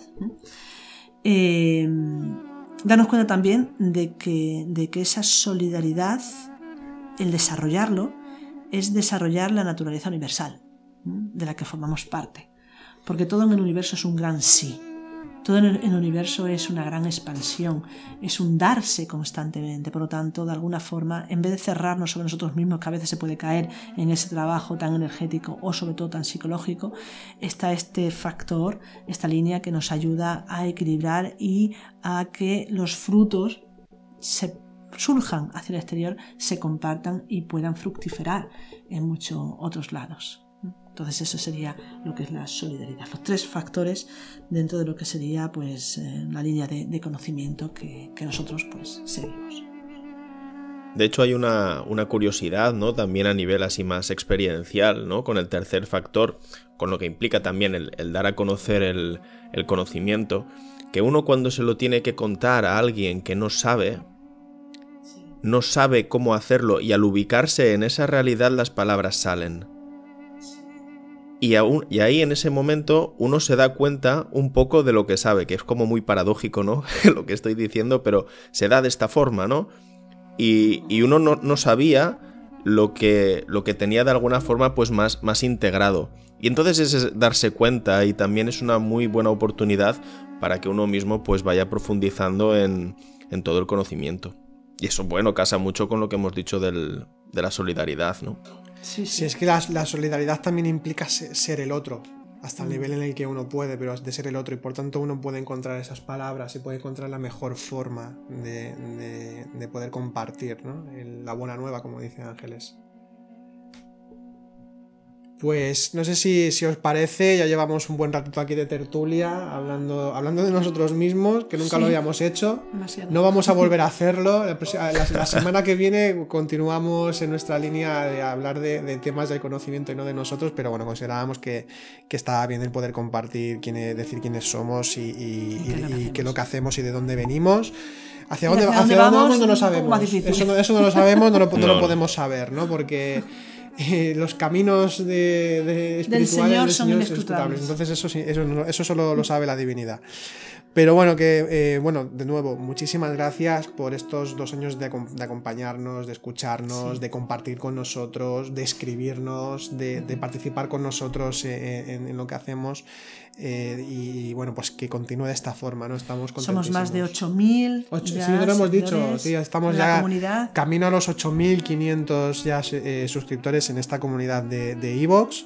Eh, o sea que así que muchísimas gracias a todos vosotros, vosotras, por, por, este compartir, por ese estar ahí, por acompañarnos semana tras semana, porque bueno, a nosotros, al ver que estáis ahí, eh, pues eh, compartiendo, nos ayuda, muchísimo y, es muy bonito, es bello, es bello poder compartir mm. esto. Pues bueno, yo también daros las gracias por, por, haberme dado la oportunidad de participar. Para mí siempre es, es un placer hacer estas cosas conjuntamente con, con vosotros y, nada, también agradecer a todos los oyentes ese apoyo que siempre nos dan, tanto en el canal de, Sendero a la Nada como en el de audiolibros, porque pues eh, ahora que también pues puedo hablar como en, en primera persona, ¿no? Por, por, los comentarios que me han dejado, la verdad es que la alegría que, que, te da pues esa disposición, ¿no? De la gente, cómo te animan y cómo te agradecen ese trabajo que hay detrás, ¿no? Pues es una maravilla. Vale, pues bueno, muchas gracias también a ti, Iván, por estar ahí con nosotros también. Y bueno, que también, que constantemente estamos hablando, aunque nada presencialmente ya no, pero, pero estamos hablando mucho y no estamos muy en contacto, seguimos así. Bueno, hemos de decir que Iván forma parte, lógicamente, de nuestra comunidad más cercana de trabajo. Sí, claro, ya lleva años con nosotros, exactamente, está, está ahí. De hecho, él está comprometido hasta tal punto de que está también pues preparándose para, bueno, pues para también dar este conocimiento. Exactamente. no lo dice porque es muy maestro, pero ya lo digo yo.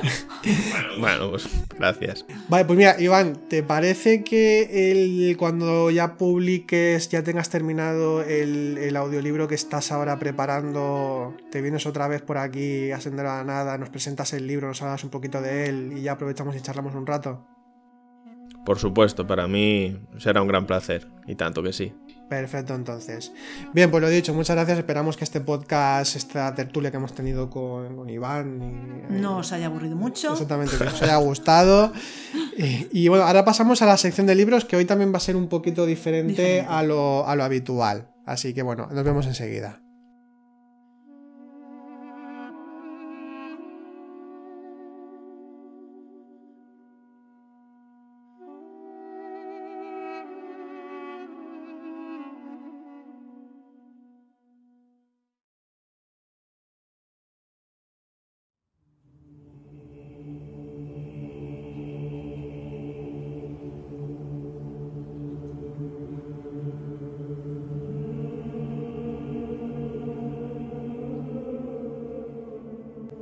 Éntrome donde no supe, y quedé menos sabiendo, toda ciencia trascendiendo.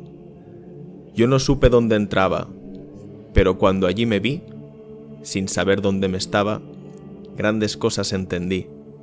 No diré lo que sentí, que me quedé no sabiendo, toda ciencia trascendiendo.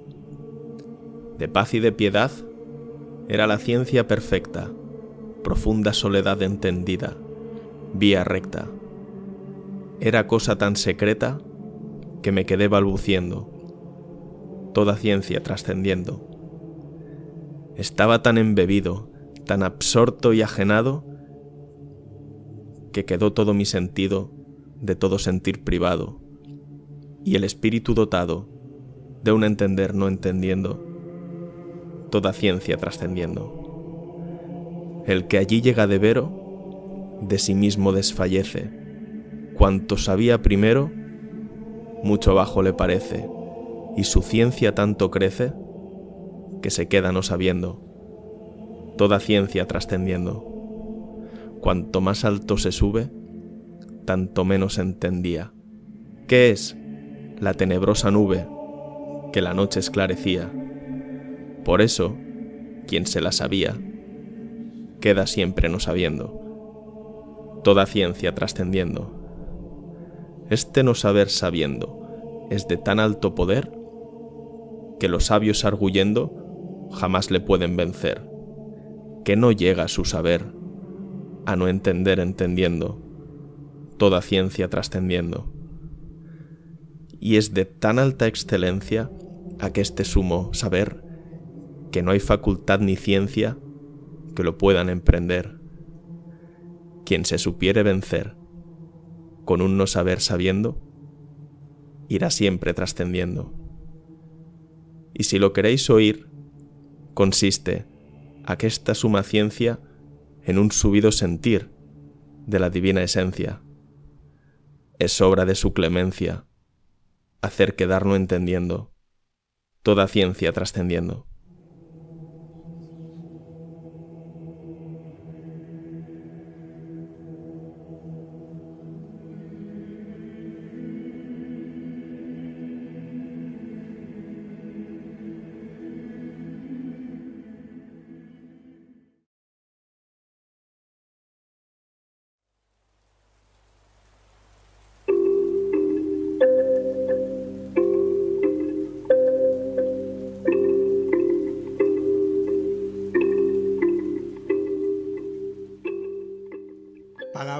Bellísimas de, San Juan de la Cruz y muy bellamente recitado por, por eh, eh, Iván. Así que muchas gracias por, por esta, por, esta poesía y por cómo lo has, narrado y que es una de nuestras favoritas de, de, Juan de la Cruz porque está hablando de ese conocimiento que va más allá de cualquier cosa que podamos que podamos llegar. Pero bueno, no hay que interpretar más, simplemente hay que escuchar y la poesía siempre hay que disfrutarla, no interpretarla de esa manera. Bueno, pues pasamos a la sección de libros. Eh, bueno, hemos pensado también para este programa 100, ya que estamos hoy hablando mucho de nosotros, pues hablar de libros fundamentales que, a nosotros nos han ayudado mucho eh, para, nuestra propia espiritualidad, ¿no? Entonces, bueno, ¿qué te parece, Ángel, por ejemplo, si empiezas tú con libros que digas, mira, estos son... Pues sí, sí, sí. Yo voy a hablar primeramente de un libro, eh, se titula El simbolismo del cuerpo humano, de Annick de Saucener perdonad la pronunciación porque no... Creo que es Sosnel. Bueno, pues como lo ha dicho él. De una autora francesa que tiene varios libros y la verdad que el descubrimiento de esta autora para mí fue impactante y me ayudó muchísimo a comprender no solamente lo que es eh, eh, bueno, una forma de espiritualidad concreta, sino sobre todo relacionado con, con lo que es eh, el, el judeocristianismo la unión entre lo que sería eh, la cábala y lo que sería en parte pues eh, un cristianismo más ortodoxo. ¿no? De hecho, el subtítulo del libro, se titula El simbolismo del cuerpo humano y el subtítulo es Del árbol de la vida al esquema corporal. Y está lleno de simbolismo, está lleno también de, de mitos y de una explicación a un nivel profundísimo. De hecho, el libro que yo tengo lo tengo subrayado y con notas por todos lados, que parece que hay más notas mías que... Lo estoy viendo yo ahora mismo. Sí, sí, está el pobrecito pero realmente mm, es un libro muy interesante. Es una pena que es un libro que para para hacerlo audiolibro quizás es un poco complicado por, por la cantidad de Sería imágenes complejo, sí, hay, hay muchísimas imágenes. pero merece mucho la pena. También decir que es de lo que hemos hablado, es otro de los libros que también es difícil de conseguir porque está ya o descatalogado. o no se Descatalogadísimo y es muy difícil. Decir que es la editorial Kier. Y ya no digo nada más porque quería hablar de otros dos y no quiero alargarme mucho. El siguiente es un libro que se titula El yoga de los sueños, que a mí me parece también muy importante. Es un libro que he de decir, sinceramente, que lo encontré después de escribir yo mi libro de los Cierto, sueños. cierto. Y la verdad Doy que fue fe. una sorpresa gratísima porque, bueno, este, el autor es Tenzin Wangyal Rinpoche, es del budismo, de la línea del budismo Sochen, que es budismo tibetano, donde se une la línea de- del budismo más Mahayana, creo, con Ujú. la línea Bon ¿no? de, de Tíbet. Y la verdad que es impresionante porque viene un montón de prácticas, de hecho el subtítulo del libro es Un manual práctico para realizarnos mientras dormimos. Y súper interesante, eh, nos habla de, de, bueno, de, de todo, ¿eh? es, es- es un camino, es una, es una línea de, de- de conocimiento al completo, una visión del budismo un poquito diferente que a mí me parece particularmente eh, interesante. Y por otro lado, quería hablar también, ya para acabar, de un libro que nosotros consideramos que es muy importante, que es el Diccionario de Símbolos de Jean Chevalier y Alain Gerbrand. Es, es el, el Iván en el podcast de audiolibros publicado pues en la introducción que es muy interesante pero el libro entero es interesantísimo si realmente queremos investigar no solamente el tema de los símbolos sino también el tema de los sueños ya que realmente de, de- de este libro pues bebemos mucho y, y es, es un libro mm, referente Uno de, cabe- de cabecera Exactamente, para este referente tipo de para, este tipo de estudios, sí. Y editorial Herder, el anterior Yo de los sueños editorial Body, y por mí nada más. Yo ya diría, de, tema de símbolos, también el diccionario de símbolos de Eduardo Cirlot. Totalmente, El sí. sí, Cirlot sí. también es un clásico, es muy es un libro bastante particular. eh, Cirlot fue un- un- también un poeta, pero muy enmarcado dentro de, de lo que es la, el- la- la- la espiritualidad, vaya. Entonces es- Ujú. es, es muy interesante. Bueno, más libros que para nosotros son fundamentales, que nos han ayudado mucho, pues lo hemos comentado ya muchas veces, la, no- la Gnosis de Boris Moraviev, entre, sí. en tres tomos, donde de forma sistemática nos habla del cristianismo esotérico, de lo que, de lo que es eh, el cristianismo esotérico enmarcado en, la, en, la- en el cristianismo ortodoxo, oriental. Entonces, eh, aquí vamos a ver un conocimiento muy profundo del cristianismo en sí mismo y también pues, de, la, de la espiritualidad eh, en general. ¿no? Luego, otro libro que además ahora lo estamos estudiando en profundidad, Eh, que es un libro que nos está pareciendo maravilloso, que es La terapéutica de las enfermedades espirituales de Jean Larchet, eh, que él mismo es un teólogo, un teólogo ortodoxo, y en el que se habla de, o sea, es una grandísima recopilación organizada del conocimiento de la psicología eh, de- para, para el trabajo interior. Entonces hay una parte que está dedicada a hablar de lo que se llaman las pasiones, eh, y luego otra parte que es para trabajar a través de las virtudes en contraposición a las pasiones y otros capítulos súper interesantes. Es un libro que realmente vale mucho la pena. Otros libros, voy a mencionar solo dos que, que también nos han aportado mucho. Uno que es un compendio de cinco libros diferentes y de artículos, que es El ser y los símbolos de José Antonio Antón Pacheco, porque de una forma clara, de una forma muy sugerente, de una forma muy interesante, nos habla de lo que es el símbolo, nos habla de lo que es la hermenéutica espiritual, eh, nos habla de, de lo, de lo que es la metafísica y de varias consideraciones tradicio- del pensamiento tradicional, de una manera que al menos para nosotros ha sido muy afín a la forma que tenemos de, de- de enfocar estos temas y que nos, ha, aportado muchas cosas a, nivel de, de entender lo que es la hermenéutica, la interpretación espiritual, ya sea de textos, símbolos e incluso experiencias espirituales. Y eh, luego otro que es Henry Corbin, en la misma línea. José Antonio Antón Pacheco sería de alguna forma también, formaría parte de esa, de esa línea de, de- investigadores que también de alguna forma experimentan eh, a, su nivel eh, lo espiritual. Henry Corbin, que, que es un clásico. Eh, recomendaría especialmente, tiene muchos, ojo, pero especialmente para este, esta sección hablaría de la imaginación creadora en el sufismo de Ibn Arabi. A nosotros nos ayudó mucho eh, la forma en que Ibn Arabi mismo ah, enfoca la, imaginación creadora para comprender qué, naturaleza tiene la imaginación eh, creadora propiamente dicha, lo que son los mundos imaginales. Nos abrió muchas puertas para profundizar en ello y Henry Corbán fue el que organizó más este conocimiento de la imaginación creadora. Es un libro realmente denso pero que tiene unas aportaciones interesantísimas.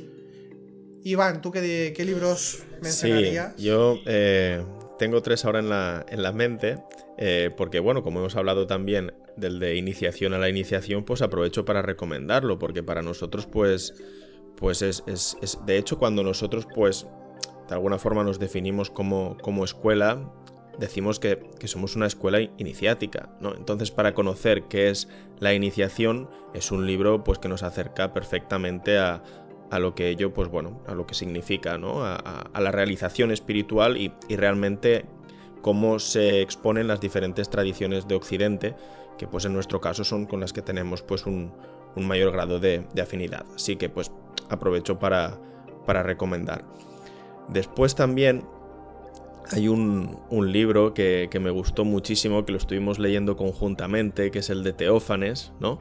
Eh, es una pasada, es que es, algo que es una maravilla porque con eh, el formato, ¿no? Yo creo que es, que es la clave, ¿no? En, ese, libro se da a conocer el conocimiento, el conocimiento profundo de, un señor que dedicó gran parte de su vida a, a estar recluido para potenciar su unión con lo divino. Y entonces a, partir de, ese contexto no se cartea ¿no? Con, una, con una señora y, le da... Bueno, una, joven, es muy, ah, joven, es una chica joven. No, no, no, me acordaba. Sí, sí, es una chica muy joven. Bueno, y se, cartea con ella y, le hace de, maestro, ¿no? En toda esa relación pues de, carteo y, le da a conocer de una forma amena y cercana pues eh, su forma de entender el conocimiento, que es una forma pues que nosotros consideramos pues muy profunda, muy coherente y, que bueno, que, nos dio mucha apertura en, varios sentidos. Y el último es un autor más que un libro, que en este caso pues es André Van Liesebeth. André Van, sí, André Van pues para nosotros es un, referente por la forma que tiene de, entender el, el yoga, ¿no? Tristemente vivimos en, una época donde el yoga pues en gran medida se ha reducido a una especie de fitness. Eh, pues ahí queda olvidada toda la, parte sacra y, de búsqueda espiritual. ¿no?